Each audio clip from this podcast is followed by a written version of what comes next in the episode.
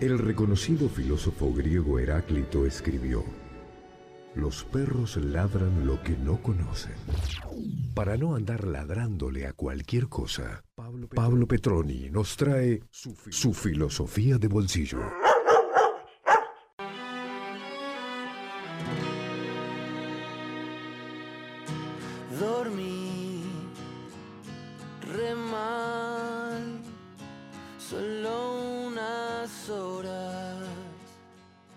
Que estuvimos en campos de concentración recordamos a los hombres que iban de barracón en barracón consolando a los demás, dándoles el último trozo de pan que les quedaba.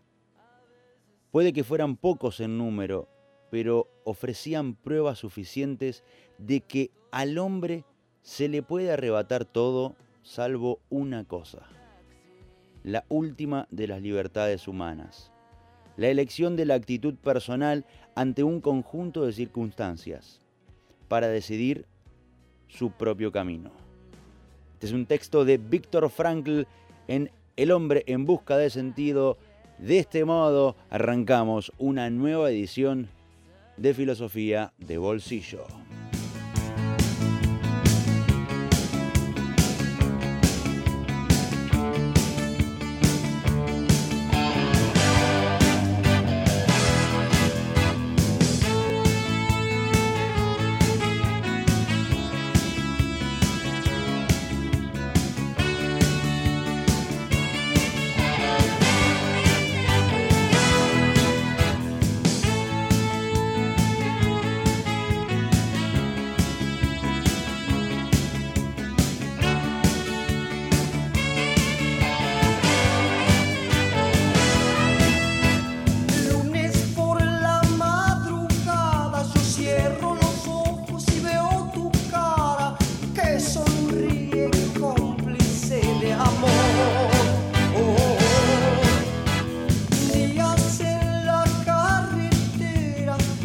Bueno, qué, qué arriba arrancamos hoy, ¿eh, Petroni? Estaba esperando la frase, a pesar de toda, de toda pena la vida es buena, pero se, se nos va la canción entera. ¿Cómo le va? Bienvenido.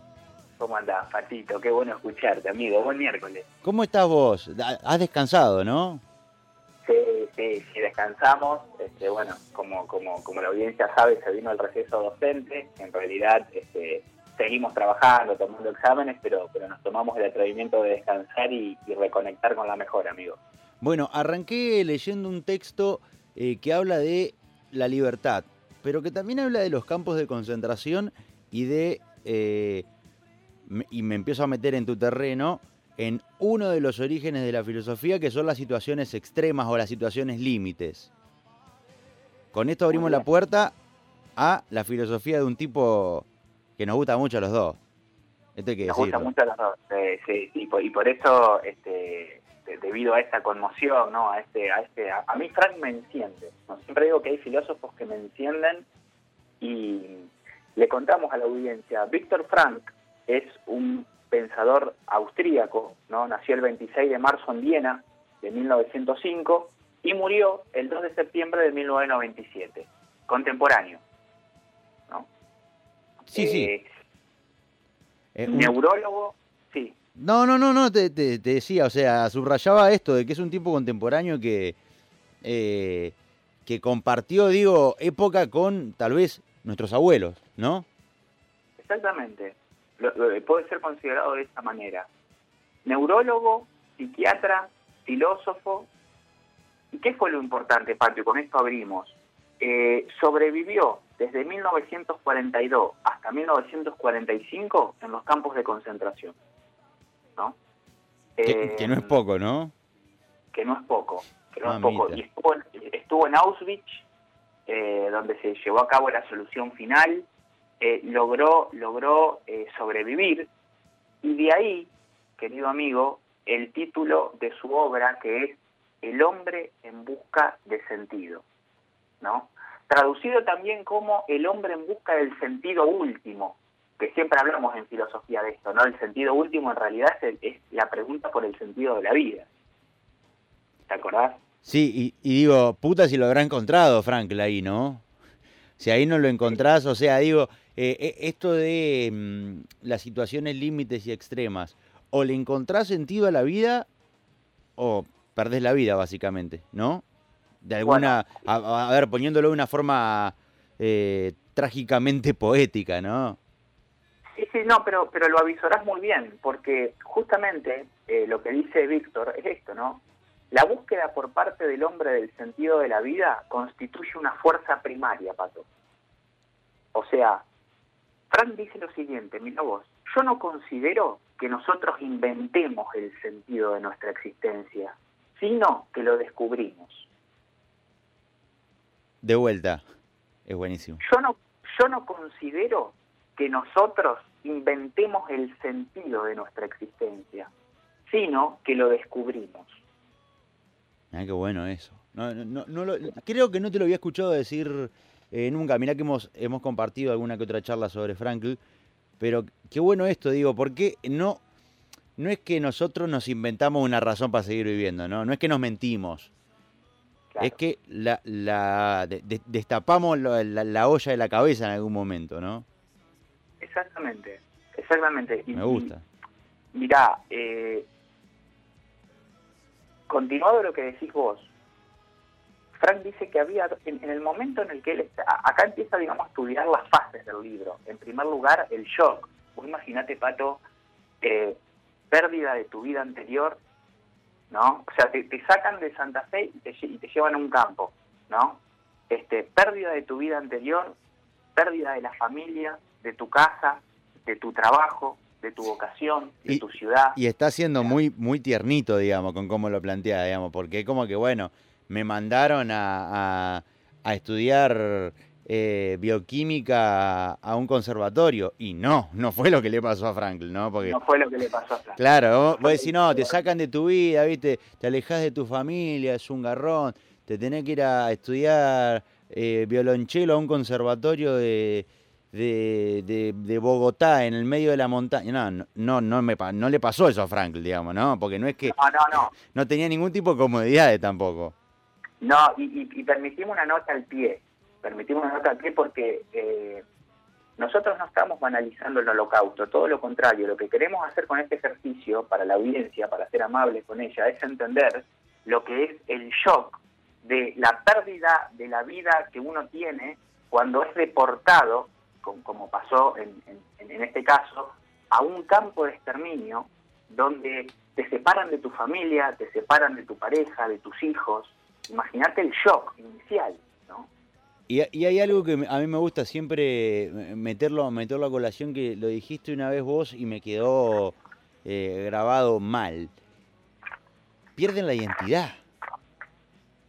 ¿No? Porque pasás a ser eh, algo que por ahí se, se, se- charla mucho, el tema de la identidad. Y esto de sos un número. Y, y literalmente sos un número. No es que, no, bueno, porque eh, para, para los políticos somos un número. No, no, no. Para estos tipos realmente los judíos pasaban a ser un número y se lo dejaban bien en claro porque les colgaban, le- le- les cosían de, de su, de sus ropas un número y de ahí en adelante eran el 4282. No era más Pablo Petroni. Mirá hasta qué punto será que el- el- la obra, El hombre en busca del sentido, arranca con este título, ¿no? Un psicólogo en un campo de concentración. Y Frank no habla como Víctor Frank. Siguiéndote, es el informe del prisionero 119.104. Que O lo- sea, Frank habla desde el número, porque lo despersonalizaron, amigo, ¿me entendés? es terrible. Tremendo. El tipo dice, acá les va a hablar el prisionero 119.104 y él empieza a contar el, el shock desde ese número y desde lo que te hace sentir ser un número. ¿No? Porque por un lado hay algo, digamos, inobjetivable de la persona, seguís siendo persona, pero en ese contexto, ¿no? Eh, todos los esfuerzos de los prisioneros, Pato, se concentraban en una única tarea, sobrevivir un día más al esfuerzo agotador y a las raciones de comida, ¿no? O sea, todos los días 300 gramos de pan y un litro de sopa aguada, ¿no? Dormían poco, trabajaban todo el día. Entonces, acá entramos, Pato, en algo clave. dice Frank, había dos opciones. Una, lanzarse contra la alambrada, que estaba electrificada y significaba morir, y dejabas de sufrir, o intentar en la continua búsqueda de sentido. Y dar la pelea, ¿no? Que es la pelea que dio él. Exactamente, exactamente. Y en, eh, una pelea en medio de un infierno permanente, ¿no? Entonces, ¿cuáles eran las dos salidas que él vio que él veía en el día a día? Primero, tirarse contra la cerca que estaba electrificada, entonces deja, dejabas de sufrir porque moría. Y en segundo lugar, lo que él llama la voluntad de sentido, Pato. Es decir, mira, se- seguime en esta, quienes tuvieron más posibilidades de sobrevivir en los campos fueron aquellos que se aferraron a la esperanza de volver a ver un ser querido, un hijo, una hija, una esposa, ¿no? O a una misión, Entonces, es esta la idea. Y acá Frank cita a Nietzsche, filósofo que hemos estudiado en varias eh, charlas, alemán. Quien tiene un porqué para vivir encontrará casi siempre el cómo. En palabras de los piojos, se necesita siempre una pasión, ¿no? Eh, muy buena, exactamente, exactamente. O sea, eh, la voluntad del sentido arraiga la fe como una secreta esperanza y saber, Pato, que siempre hay, siempre existe el cómo, ¿no? O sea, lo que él plantea es, un día más en el peor lugar del mundo es una posibilidad más. Excelente. Este, y justamente eh, la voluntad de sentido es la lucha por encontrarle un sentido a la vida, que es la primera fuerza motivadora del ser humano. ¿no? Es decir, nada en el mundo ayuda a sobrevivir aún a las peores condiciones como la conciencia de que la vida tiene un sentido. ¿Me entendés? Eh, y esto está buenísimo eh, subrayarlo eh, en pandemia, subrayarlo en estos momentos donde, bueno, por ahí, este, viste, con, con toda la asfixia mediática, todo lo que tira para abajo, saber que este, la actitud que adoptamos ¿no? ante las adversidades es lo que nos hace eh, dignos de, de- vivir este mambo que es la vida, ¿no? Y que tiene sentido siempre. Eh, ¿cómo, sigue la historia de, de, de este tipo, de este Frankl, que sobrevivió tanto tiempo en, en, en los campos de concentración y sobrevivió para contarlo? Que eso para mí es lo más, eh, lo más grosso de Víctor Frankl, que sobrevivió y dio testimonio. Bien. Él, en primer lugar, eh, eh, cuando justamente digo en, el libro, cuando termina de contar la experiencia ¿no? y, y hace un epílogo, él subraya dos puntos, patos clave. El primero, el sentido del sufrimiento. ¿no? Eh, él dice que cuando uno se enfrenta con una situación inevitable, insoslayable, ¿no? siempre que uno tiene que enfrentarse a un destino que le es imposible cambiar, le doy un ejemplo, una enfermedad incurable, ¿no? Eh, lo que más importa, amigo, es la actitud que tomamos hacia el sufrimiento, nuestra actitud al cargar con el sufrimiento. Ajá, ¿Me seguiste esa? sí. Bien.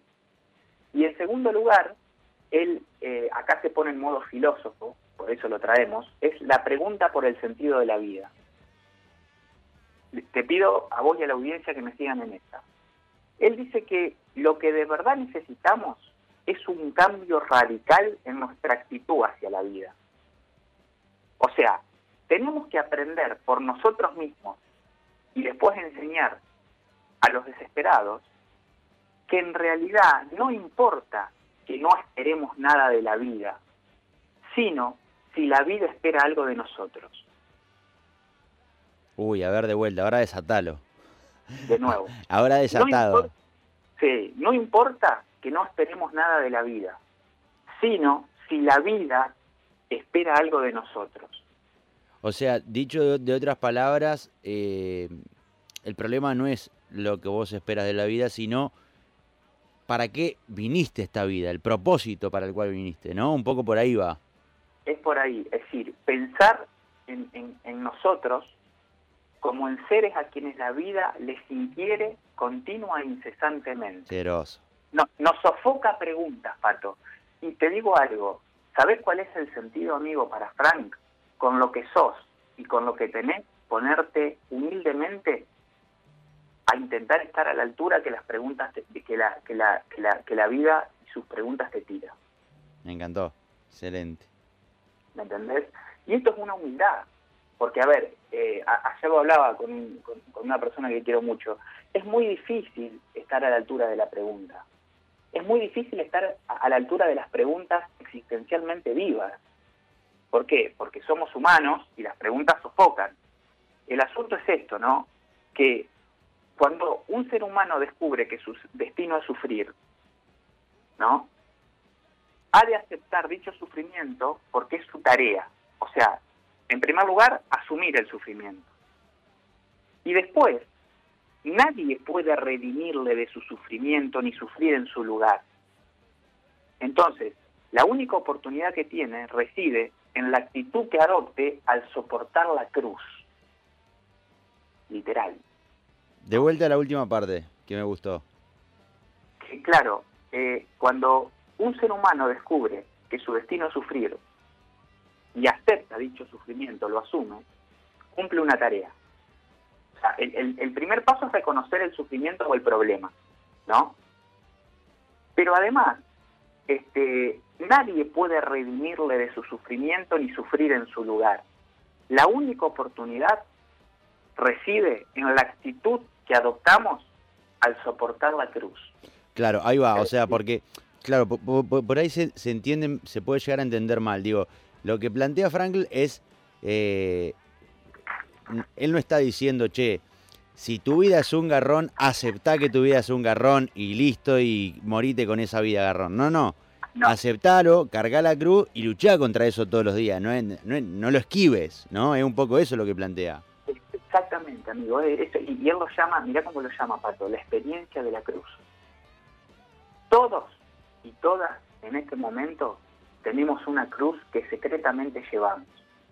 Qué loco, eh, asunto- qué, qué loco la, la- la- la comparación siendo un tipo judío, ¿eh? porque no es un, no es un cristiano ¿eh? que, que- que- que- asocie la cruz con el sacrificio, con el, el sufrimiento, eh, que tiene que ver con la cruz de Jesús, ¿no? De que estamos hablando Claro. eso. Qué loco que siendo un tipo judío plantee esta, esta comparación, ¿no te parece? Sí, totalmente. Lo, bueno de él es que piensa sin banderas en este sentido, ¿no?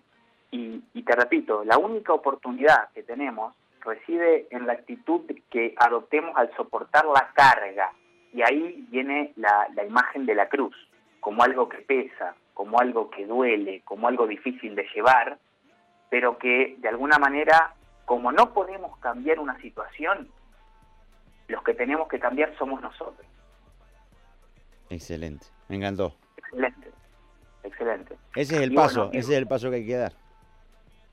Ese es el paso que hay que dar como, como, con lo que somos, con lo que tenemos y como nos sale. Ese es el paso que hay que dar.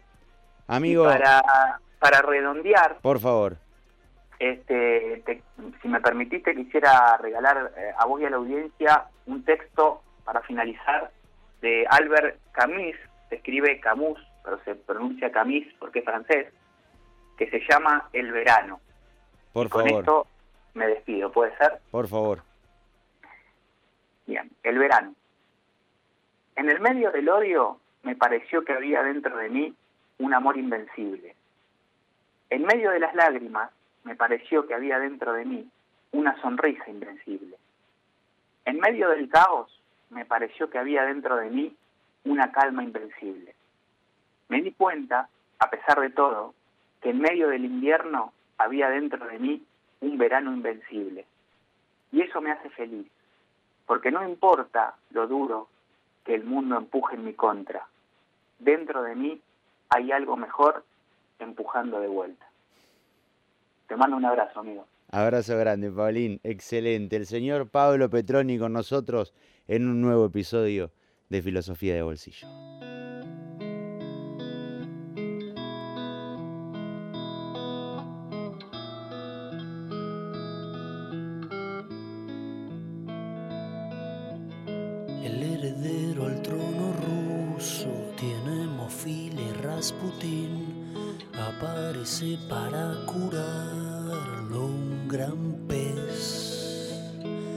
y Plaza Constitución peleando los puestos de pie.